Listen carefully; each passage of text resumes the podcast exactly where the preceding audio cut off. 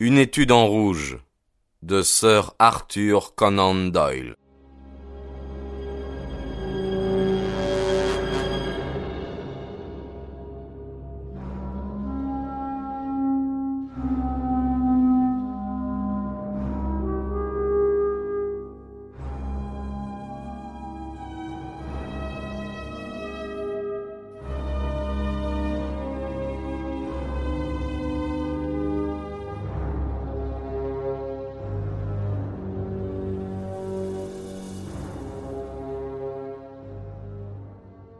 Chapitre 5 Notre annonce nous amène une visiteuse. Cet après-midi-là, j'étais à plat. Les fatigues de la matinée avaient été excessives pour ma santé débile. Quand Holmes fut parti, je m'allongeai sur le canapé. J'essayai de dormir quelques heures, mais je n'y parvins pas. Tous ces événements m'avaient surexcité. Les fantaisies et les conjectures les plus folles l'emplissaient. Chaque fois que je fermais les yeux, je revoyais le visage simiesque et tourmenté du cadavre. Il m'avait fait une impression des plus sinistres. J'éprouvais presque de la reconnaissance envers celui qui l'avait expédié. Si jamais face humaine exprima le vice dans toute sa malice, ce fut bien celle d'Enoch J. Dreber de Cleveland, ce qui ne m'empêchait pas d'admettre qu'il fallait bien que justice se fît. La dépravation de la victime ne constitue pas une excuse aux yeux de la loi. L'homme, suivant l'hypothèse de mon compagnon, avait été empoisonné. Mais plus j'y réfléchissais, plus elle m'apparaissait invraisemblable. Pourtant, je le savais, elle reposait sur une observation. Holmes avait flairé les lèvres du cadavre. Et puis, quelle pouvait être la cause de la mort sinon le poison? Il n'y avait pas trace de blessure ni de strangulation. Mais D'autre part, ce sang qui avait éclaboussé le parquet, de qui provenait-il? Il n'y avait pas d'indice de lutte, et la victime, pour blesser son agresseur, ne disposait d'aucune arme. Tant que ces questions demeureraient sans réponse, nous aurions peine à nous endormir, Holmes et moi. Son air tranquille m'avait donné à penser qu'il avait trouvé une explication cadrant avec tout, mais laquelle je n'arrivais pas à la deviner. Son absence se prolongea, le concert n'avait sûrement pas pu le retenir si longtemps. Quand il rentra, le dîner était servi. C'était magnifique, dit-il en prenant place à table. Vous vous rappelez ce que Darwin dit de la musique? Il prétend que chez les hommes, la faculté de la produire et de l'apprécier a précédé de beaucoup la parole. C'est peut-être pour cela que l'influence qu'elle exerce sur nous est si profonde. Les premiers siècles de la préhistoire ont laissé dans nos armes de vagues souvenirs. Voilà une idée bien vaste, dis-je. Nos idées doivent être aussi vastes que la nature pour pouvoir en rendre compte, répondit-il. Mais qu'est-ce que vous avez? Vous ne semblez pas être dans votre assiette. Cette histoire de Lauriston Gardens vous a bouleversé? Ah oui, je l'avoue, dis-je. Mes expériences dans l'Afghanistan auraient dû m'endurcir davantage. J'ai vu mes propres camarades taillés en pièces sans perdre mon sang-froid. Hum, je comprends cela. Il y a dans cette affaire un mystère qui met l'imagination en branle. L'horreur ne va pas sans l'imagination. Avez-vous lu les journaux du soir? Euh, non. Ils rendent assez bien compte de l'affaire. Mais tous se mettent de parler de la bague. C'est tant mieux. Comment cela Jetez un coup d'œil sur cet avis, répondit-il. Je l'ai envoyé à tous les journaux ce matin. Il me passa le journal par-dessus la table, et je regardai à la place indiquée. C'était la première annonce dans la colonne Objet trouvé. Elle était conçue en ces termes. Ce matin, à Brixton Road, on a trouvé une alliance en or uni sur la chaussée entre la taverne du Cerf Blanc et Holland Grove, s'adresser au docteur Watson, 221 bis Baker Street, entre 8 et 9 heures du soir. Je m'excuse de m'être servi de votre nom, dit-il. Si j'avais donné le mien, quelques-uns de ces lourdeaux l'auraient reconnu, et ils auraient voulu se mêler de mes affaires. Vous avez bien fait, répondis-je. Mais je n'ai pas d'alliance. Pour peu que quelqu'un vienne. Pardon. Vous en avez une fit-il en me remettant une bague. Celle-ci fera très bien l'affaire. C'est presque un fac-similé. Et qui cet avis nous amènera-t-il? Parbleu, l'homme aux vêtements bruns. Notre ami aux joues rubicondes et aux talons carrés. S'il ne se présente pas en personne, il enverra un complice. Cette démarche ne lui semblera-t-elle pas trop compromettante? À mon avis, pas. Si mes suppositions sont justes, et j'ai tout lieu de le croire, cet homme risquera tout pour récupérer la bague. Pour moi, il l'a perdue en se penchant sur le cadavre de Dreber. Sur le coup, il ne s'en est pas aperçu. C'est après avoir quitté la maison qu'il a constaté sa disparition. Alors, il est revenu sur ses pas en toute hâte, mais par sa propre faute, parce qu'il avait laissé la bougie allumée, la police était déjà sur les lieux. Il simula l'ivresse pour écarter les soupçons qu'aurait pu faire naître son apparition à la grille. Maintenant, mettez-vous à la place de cet homme. Après réflexion, il doit s'être dit qu'il a peut-être perdu la bague d'or sur la route. Alors que faire? Parcourir avec empressement les journaux du soir pour voir si la bague se trouve au nombre des objets trouvés? Naturellement, mon avis lui saute aux yeux. Il exulte. Pourquoi soupçonnerait-il un piège? Il ne peut imaginer que le docteur Watson établisse un rapport entre la bague et le meurtre. Il viendra. Il vient. Vous le verrez dans une heure. Et alors demandai-je. Je peux me charger de lui tout seul. Avez-vous des armes?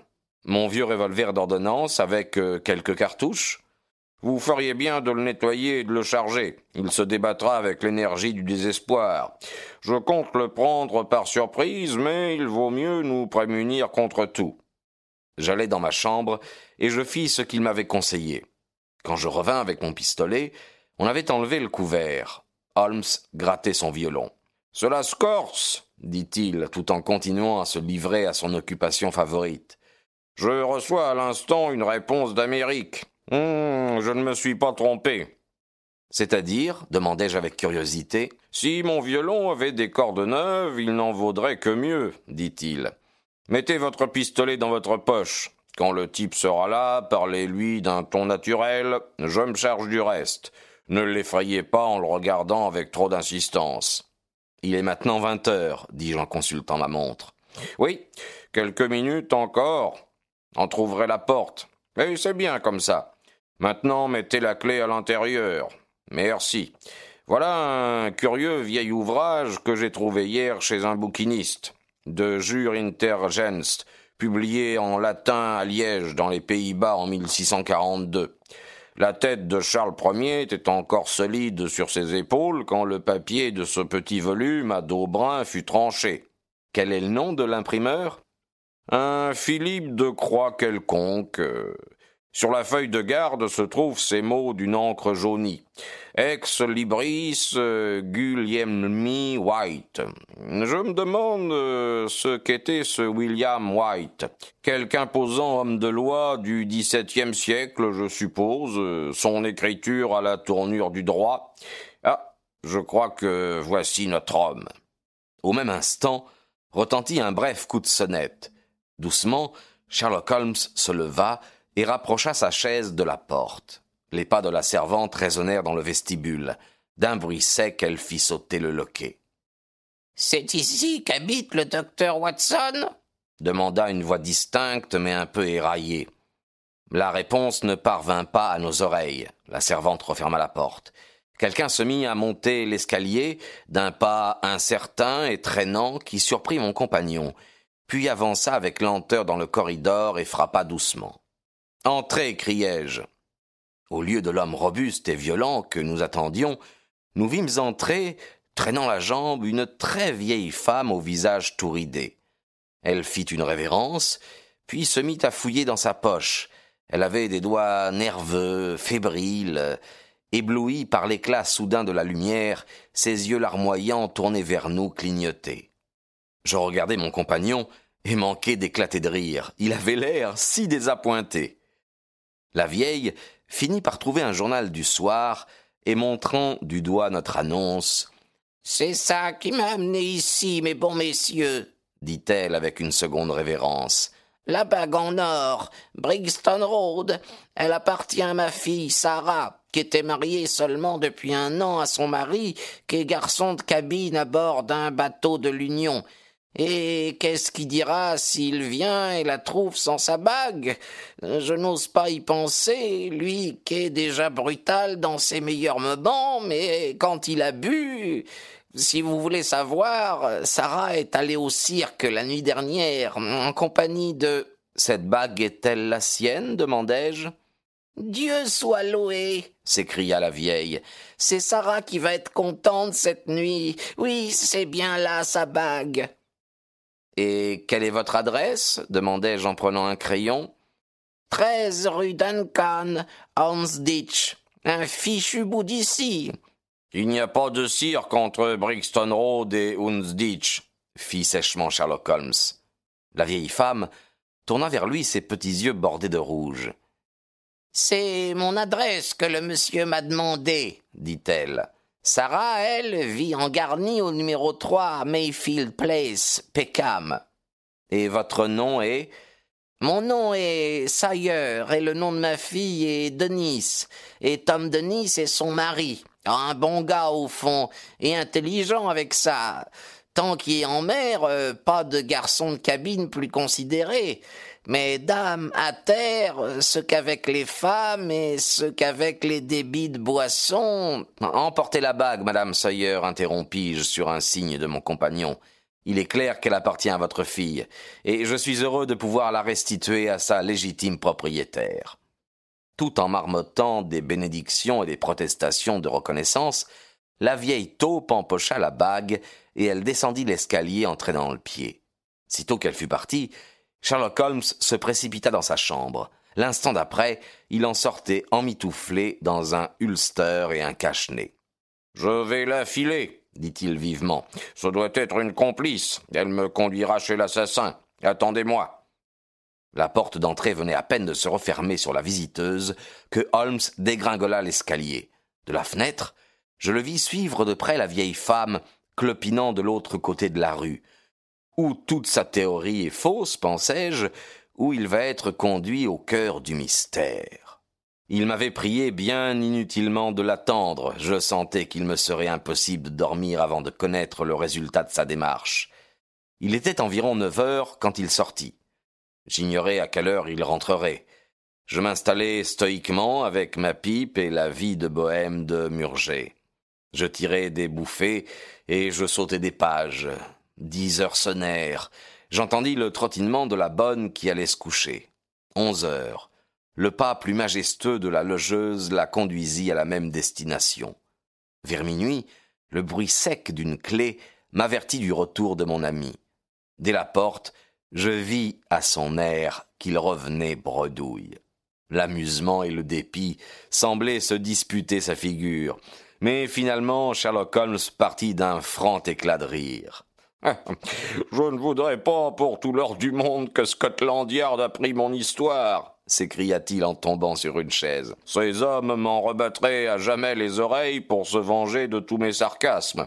Je peux me permettre de rire parce que je sais que, tôt ou tard, je prendrai ma revanche. Qu'est-ce qui s'est passé demandai-je? Je vais vous faire rire à mes dépens, mais peu importe. La vieille a traîné la jambe un bout de chemin, puis elle a fait semblant d'avoir mal à un pied. Elle s'est arrêtée, et elle a hélé un fiacre qui se trouvait à passer. Je me suis arrangé pour être à portée de sa voix. Mais c'était une précaution tout à fait inutile. Elle a crié son adresse de manière à être entendue de l'autre côté de la rue. Conduisez-moi au numéro 13 de la rue Duncan Unditch. Cela prenait tournure de vérité. Quand je l'ai vu bien installé à l'intérieur, je me suis perché à l'arrière. C'est un art dans lequel tout détective devrait exceller. Puis nous avons roulé sans arrêt jusqu'à la maison en question. Avant d'arriver devant la porte, j'ai sauté et j'ai fait à pied le reste du chemin, nonchalamment. Le fiacre s'est arrêté, le cocher est descendu, il a ouvert la portière et il a attendu. Quand je me rapprochai de lui, il fouillait avec furie sa voiture vide en dévidant tout un chapelet de blasphèmes. De la voyageuse, plus signe ni trace. Je crains qu'il ne touche pas de sitôt le prix de sa course. Au numéro 13, Nous avons appris que la maison appartient à un honnête colleur de papier peint qui s'appelle Keswick et qui n'a jamais entendu parler ni de Sawyer ni de Denis. Vous ne voulez pas dire, m'écriai-je au comble de l'étonnement, que cette faible vieillarde soit sortie à votre insu du fiacre en marche Le diable soit de la vieille femme, dit Sherlock Holmes. C'est nous qui nous sommes laissés berner comme des vieilles femmes. C'était sûrement un homme jeune et actif, et de plus un excellent comédien. Le déguisement était impayable. Il s'en est servi pour me semer. Ceci prouve que l'homme que nous recherchons n'est pas si isolé que je me l'imaginais. Il a des amis prêts à s'exposer pour lui. Docteur, vous avez l'air vanné. Allez, allez vous coucher si vous m'en croyez. J'obéis de bonne grâce à cette injonction. Je me sentais à bout de force. Holmes resta assis devant le feu qui couvait sous la cendre. Il médita longuement sur le problème qu'il avait à cœur de résoudre. Fort avant dans la nuit, j'entendis en effet les gémissements mélancoliques de son violon.